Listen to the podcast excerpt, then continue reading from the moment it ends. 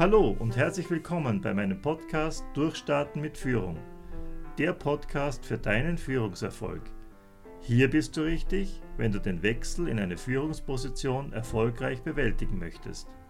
Es erwarten dich spannende Episoden vollgepackt mit Führungswissen und inspirierende Interviews mit Gesprächspartnern, die das Thema Führung aus faszinierenden Blickwinkeln beleuchten. Ich bin Gregor Heise, seit mehr als 20 Jahren erfolgreicher Trainer und Coach für Führungskräfte. Mein Wissen gebe ich dir gerne weiter, denn ich möchte, dass du erfolgreich bist.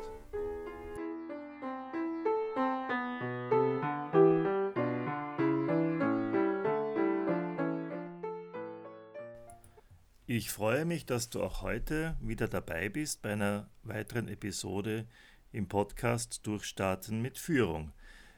Dieses ist jetzt die Episode Nummer 10 und wir wollen uns in dieser Episode einmal mit dem Thema Körpersprache und nonverbale Kommunikation beschäftigen. Wir haben ja bereits in Folge 9 einige Grundprinzipien der Kommunikation besprochen und haben in diesem Zusammenhang auch das Thema Sach- und Beziehungsebene berührt. Gerade auf dieser so wichtigen Beziehungsebene findet Kommunikation sehr stark über Emotionen und auch über körpersprachliche Signale statt. Deshalb ist es, glaube ich, ganz wichtig, dass wir uns einfach mal mit diesem Thema etwas eingehender beschäftigen. Es ist auch so, dass in meinen Seminaren, die ich zum Thema Führung halte, immer sehr häufig der Wunsch kommt, also Körpersprache zu behandeln, Körpersprache zu verstehen. Das liegt einfach daran, dass ähm, sehr häufig angenommen wird oder davon ausgegangen wird, dass die Körpersprache eine Form von unverfälschter, wirklicher, wahrer Sprache darstellt. Als Beispiel, ich schlage da einfach mal ein Buch auf, das ich hier in meiner äh, Bibliothek finde. Und da steht gleich auf der ersten Seite, ähm, Körpersprache hat mehr Macht über uns, als wir glauben. Meistens unterschätzen wir ihre Wirkung. Warum? Weil wir sie unbewusst wahrnehmen und einsetzen. Ähnlich wie unsere gesprochene Sprache kann man Körpersprache aber lernen, sie bewusst wahrnehmen und verstehen. Also da wird schon ein sehr großes Feld äh, oder eine große Verheißung äh, gemacht. Also dass wir einerseits eben da eine Sprache kennenlernen, die viel Macht hat und andererseits, dass wir diese auch wahrnehmen, verstehen und auch insgeheim noch einsetzen können. Ja. Und wenn man es umblättert, gleich, dann kommt sofort die nächste Behauptung. Ich sage es jetzt auch ein bisschen kritisch. Körpersprache erzählt uns oft mehr über Emotionen und die innere Haltung eines Menschen als die gesprochene Sprache. Dem kann man durchaus zustimmen. Es werden also Emotionen transportiert, ja, und was allerdings die innere Haltung betrifft, da bin, werde ich schon etwas kritischer, ob Körpersprache wirklich die innere Haltung transportiert, sei mal dahingestellt. Ähm, gerne wird in diesem Zusammenhang dann eine Studie zitiert, und zwar von Albert Moravian, und der fand Folgendes heraus. Ähm, die Wirkung einer gesprochenen Botschaft hängt von drei Faktoren ab. Einmal den Inhalt des Gesagten mit 7%, die Körpersprache mit 55%, Stimme und Sprechtechnik mit 38%. Also das ist sehr erstaunlich. Eigentlich wird ja hier gesagt, dass nur 7% von dem, was gesprochen wird, auch tatsächlich eine Relevanz hat in der Kommunikation.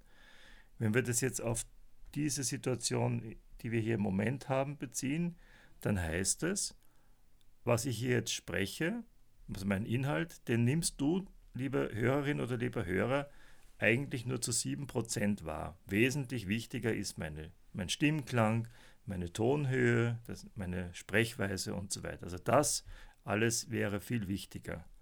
Ähm, die Körpersprache von mir kannst du jetzt im Moment nicht wahrnehmen, wie ich gestikuliere, welche Mimik ich einsetze und solche Sachen, wie ich bei meinem Tisch sitze, das bleibt dir verborgen, aber trotzdem 7% bleiben nur hängen und der Rest wird also bestimmt durch die äh, Stimme- und Sprechtechnik. Ist es wirklich wahr? Denke mal selber drüber nach. Ich denke, es liegt auf der Hand, dass es nicht wahr ist und Ähm, das liegt einfach daran, dass diese Studie zwar herumgeistert und immer wieder als Beleg für die Notwendigkeit der Körpersprache, dass die erlernt werden muss, also herangezogen wird, aber tatsächlich hat Merabian was ganz anderes untersucht. Und zwar hat er den Zusammenhang untersucht zwischen dem schon, was ich sage, den Worten, und der Art und Weise, wie es gesprochen wird. Und da gibt es in dem Fall von sogenannter Inkongruenz schon diesen Zusammenhang. Nehmen wir mal ein einfaches Beispiel. Angenommen, du würdest zu einem Mitarbeiter sagen, Herr Walter, das haben Sie wieder großartig hingekriegt. Dann würde der Herr Walter wahrscheinlich diesem Stimmklang, mit dem ich das gerade gesprochen habe, diesen leicht ironischen Tonfall mehr Glauben schenken als dem Inhalt der äh, Nachricht.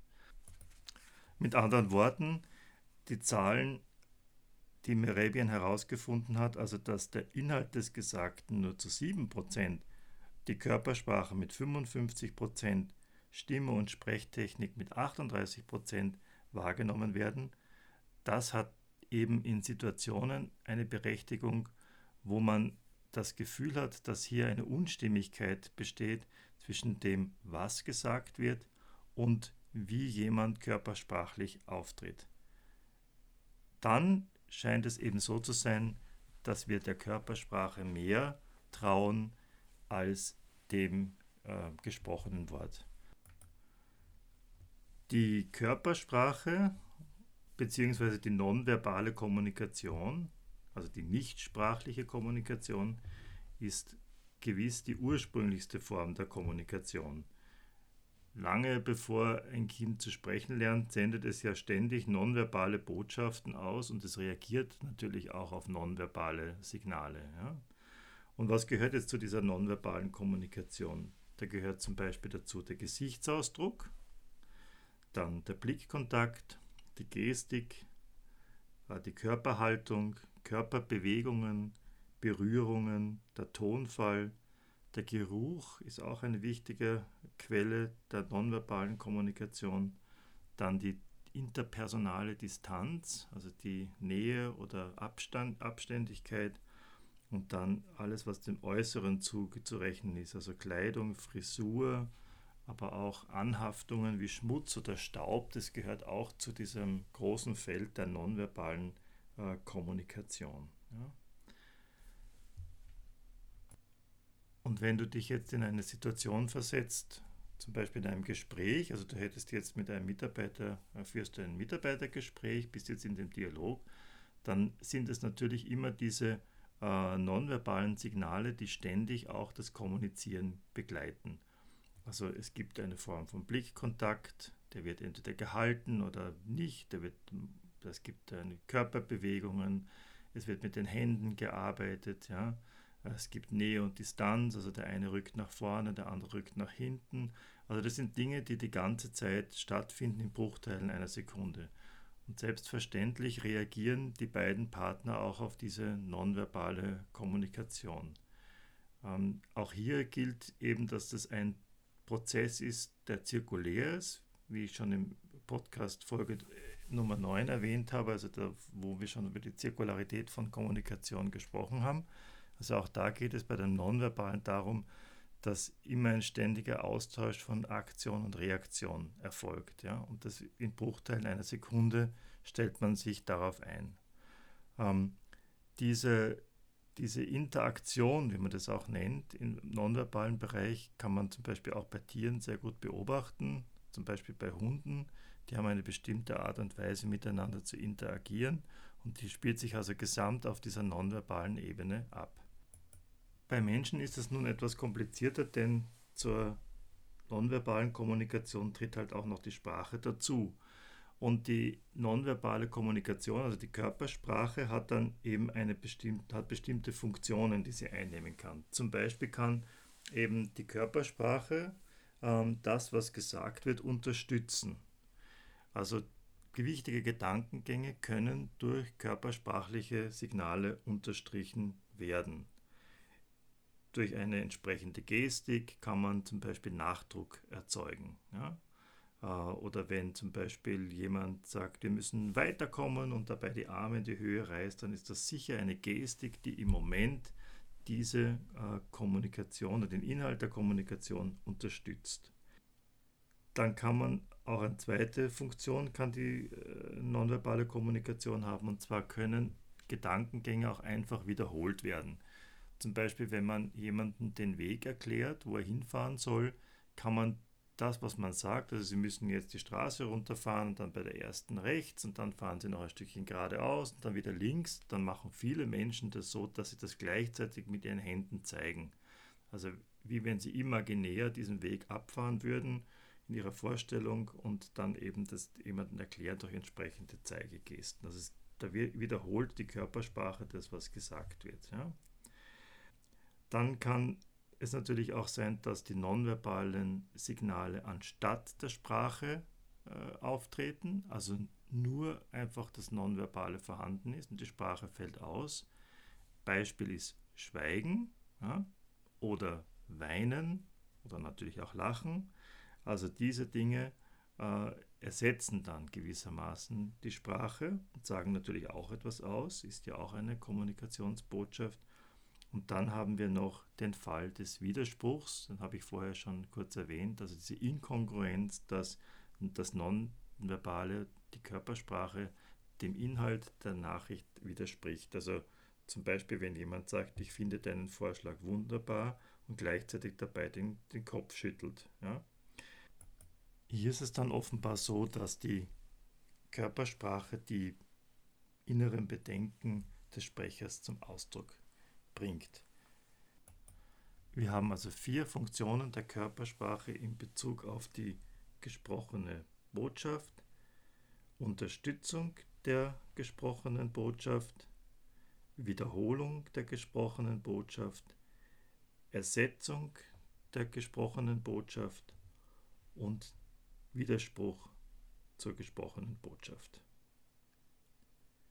Gerade der letzte Punkt, dieser Widerspruch, ist eben der Fall, wo wir dann in häufigerem Maße dem widersprüchlichen körpersprachlichen Signal mehr trauen. Nun möchte ich auf den nächsten Teil eingehen und zwar auf die Frage, Sagt die Körpersprache die Wahrheit oder können wir die körpersprachliche Botschaft lesen? Das ist ja das Interesse, das man hat. Man möchte ja gerne herausfinden, was kommuniziert der andere über diesen äh, nonverbalen Kanal. Ja? Und die Voraussetzung ist halt, dass, oder der Gedanke, der dahinter steht, ist halt oft, ähm, ist das eben die wahre Sprache, der wahre Ausdruck. Ich würde zunächst einmal sagen, mach dich einmal von solchen Gedanken frei. Denn wenn ich mich jemand anderem gegenübersetze und sage, das, was er mir eigentlich sagt, das ist ja nur oberflächliches Gerede und ich achte jetzt einmal auf die Körpersprache, weil da ist eigentlich die Wahrheit drinnen, dann ist das, denke ich, schon mal eine sehr eigentümliche Einstellung gegenüber einem anderen. Äh, ich denke, äh, Kommunikation sollte mal grundsätzlich davon ausgehen, dass wir jemanden mit Offenheit und Vertrauen und äh, einer gewissen Idee begegnen, dass er schon mir die Wahrheit sagen wird. Und nicht, dass ich eine detektivische Einstellung habe und sage, ich möchte, dass er sagt mir wahrscheinlich irgendetwas, was nicht stimmt und ich muss das Richtige herausfinden. Dadurch behinderst du deine Kommunikation, der, der Kontakt zum anderen wird auch gestört. Trotzdem empfiehlt es sich natürlich auf die Körpersprache Rücksicht zu nehmen, denn ähm, es ist natürlich klar, wenn ich in einem Gespräch bin und du merkst, äh, dass dein Gegenüber ähm, sehr unglücklich aussieht oder, sich vielleicht herauswinden möchte körpersprachlich oder dich gar nicht anschaut, einen Blickkontakt vermeidet, und das zu ignorieren wäre natürlich genauso ein Fehler. Also dieses, dieses Training, diese Sensibilisierung dafür, was ist bei dem anderen los, kann schon hilfreich sein. Also wäre einmal mein erster Tipp für dich, achte einmal in Gesprächen darauf, wenn sich körpersprachlich deutlich etwas ändert. Das heißt, wenn ein Gesprächspartner dir zugewandt ist, dir aufmerksam folgt, den Blickkontakt aufrechterhält, dann sind das eigentlich alles positive körpersprachliche Signale. Ja? da brauchst du gar kein großer Psychologe sein, das äh, merkt man einfach unbewusst, dass dadurch Interesse signalisiert wird. Wenn jetzt ähm, sich plötzlich das ändert, insofern, dass er eben dann sich abwendet, ja, oder sich mit was anderem beschäftigt oder Blickkontakt meidet, dann hat sich hier körpersprachlich etwas getan.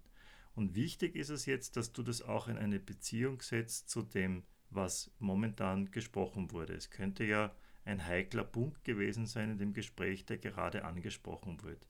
Es kann aber auch sein, dass jemand den Blickkontakt vermeidet, deshalb, äh, weil er erst einmal nachdenken muss über etwas. Ähm, und der erste Schritt eben zur Perfektionierung in der Körpersprache ist, dass du das einmal aufnimmst. Und der zweite Schritt ist, bei dir festzustellen, ähm, behindert das jetzt die Kommunikation in irgendeiner Form? Ähm, und der dritte Schritt wäre dann, wenn es äh, behindernd ist in der Kommunikation, dass man es auch anspricht. Also zum Beispiel, dass du sagst, Herr Walter, ich merke gerade, dass Sie ähm, mich nicht anschauen. Ich tue mir schwer, das zu interpretieren. Was bedeutet das? Einfach eine Frage stellen. Ja? Das wäre schon mal ein wichtiger erster Schritt. Ähm, was du aber hier auch siehst, ist, du darfst nicht eine einzelne körpersprachliches Signal herausnehmen und das dann interpretieren, sondern du musst es immer in einen Gesamtzusammenhang setzen. Erst wenn du die Gesamtsituation erfasst hast und die Vielzahl der einzelnen Signale, die es da gibt, dann kann man auch eine wirkliche Aussage treffen darüber, was, es, was, man, was möglicherweise hier äh, geschieht.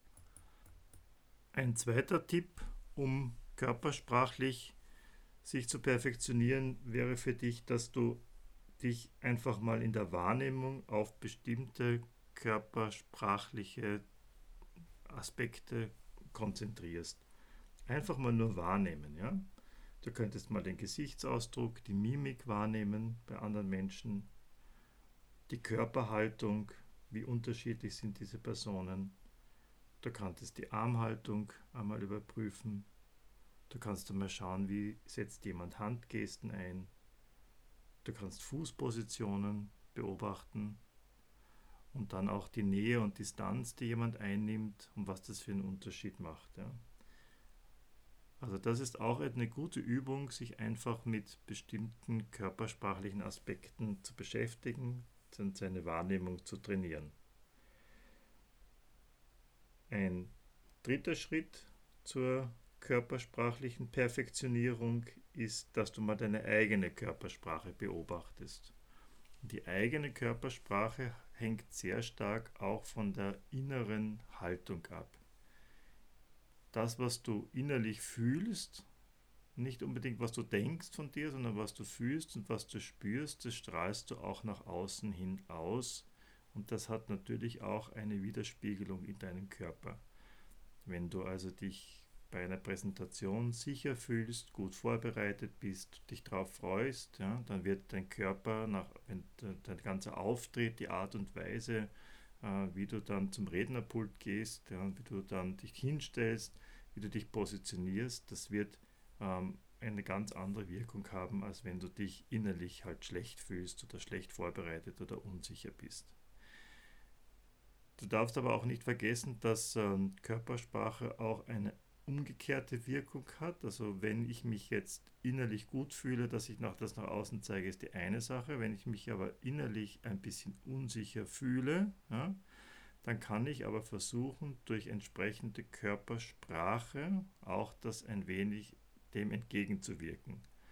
Also wenn ich merke, ich bin ein bisschen unsicher, dann einfach einmal versuchen, sich vorher positiv aufzubauen, das heißt also gerade hinzustellen oder eine aufrechte Körperhaltung einzunehmen, ähm, vielleicht auch die Mundwinkel nach oben zu ziehen, das wirkt auch, dass dann interessanterweise auch die Emotionalität sich ändert. Also durchaus auch einmal schauen, dass ähm, man auch körpersprachlich entsprechend gegensteuern kann. Das wäre also auch eine wichtige Sache. Und nächster Tipp noch zur eigenen Körpersprache, vielleicht auch jemanden einmal bitten äh, zu beobachten, ja, wie die Wirkung ist.